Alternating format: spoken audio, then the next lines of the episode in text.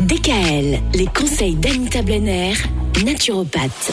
Cette semaine, Anita, nous parlons de l'acidose. L'acidose et son cortège de maladies, parce que oui, ça peut provoquer de nombreuses choses. Et pourquoi est-ce qu'on est en acidose? Quelles en sont les causes? Alors, il y a trois causes principales. D'abord, l'alimentation, le stress et l'environnement.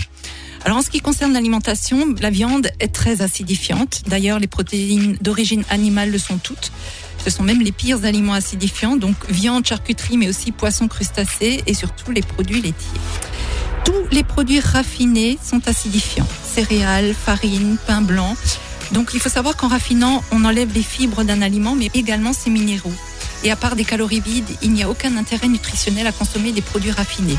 S'ils sont raffinés, c'est uniquement dans un souci de conservation. Les industriels peuvent ainsi les conserver sur une plus grande durée, mais une fois encore au détriment de notre santé. Et puis il y a le sucre sous ses airs de douceur, ce tentateur. sucre blanc Oui, oui. il sait comment nous attirer dans ses filets acides. Alors, hormis le fructose naturel qui est le sucre contenu dans les fruits et le miel, tous les autres sucres sont acidifiants.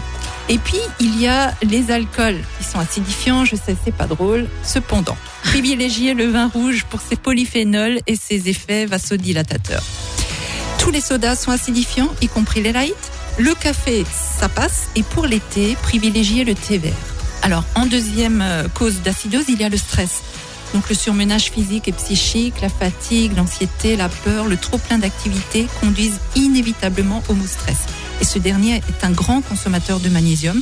Donc ne pas hésiter à prendre une supplémentation, mais attention au choix du sel de magnésium. Hein. Évitez les magnésiums marins. Euh, voilà. Ce que je recommande, moi, ce sont les sels de magnésium glycérophosphate, bisglycinate, citrate ou malate. Ce sont des sels très bien assimilés et avec un peu de vitamine B6, c'est encore mieux. Et puis il y a le troisième facteur qui est l'environnement. Alors il y a les polluants atmosphériques, la pollution de nos voitures, les avions, le rejet des usines, pollution de nos sols, mais il y a également la pollution dans nos intérieurs. Les phtalates dans les emballages, les contenants en plastique, les pesticides, les colorants alimentaires, les conservateurs, etc. Et puis il y a également la pollution électromagnétique, hein, les fameuses ondes émises par nos appareils, les téléphones, euh, les micro-ondes, euh, le Wi-Fi. D'ailleurs, pensez le soir à déconnecter le bouton de votre box euh, Wi-Fi, ce sera toujours ça en ondes en moins. Il faut savoir également que le tabac est un grand acidifiant et également les traitements allopathiques, savoir les antibiotiques, les anticoagulants, les antidépresseurs. Donc si l'on est contraint de suivre un traitement, il faut absolument tamponner avec un maximum de solutions que l'on verra un autre jour pour tamponner cette acideuse. Quand on a des remontées acides, ça a un lien avec l'acidose? Non, ça ce sont vraiment les sucs gastriques euh, qui remontent, mais ça n'a pas de lien. Non. Demain des solutions alimentaires, parce que oui, il y a quand même des solutions pour essayer d'éviter ou en tout cas de limiter l'acidose. DKL. Retrouvez l'ensemble des conseils de DKL sur notre site internet et l'ensemble des plateformes de podcast.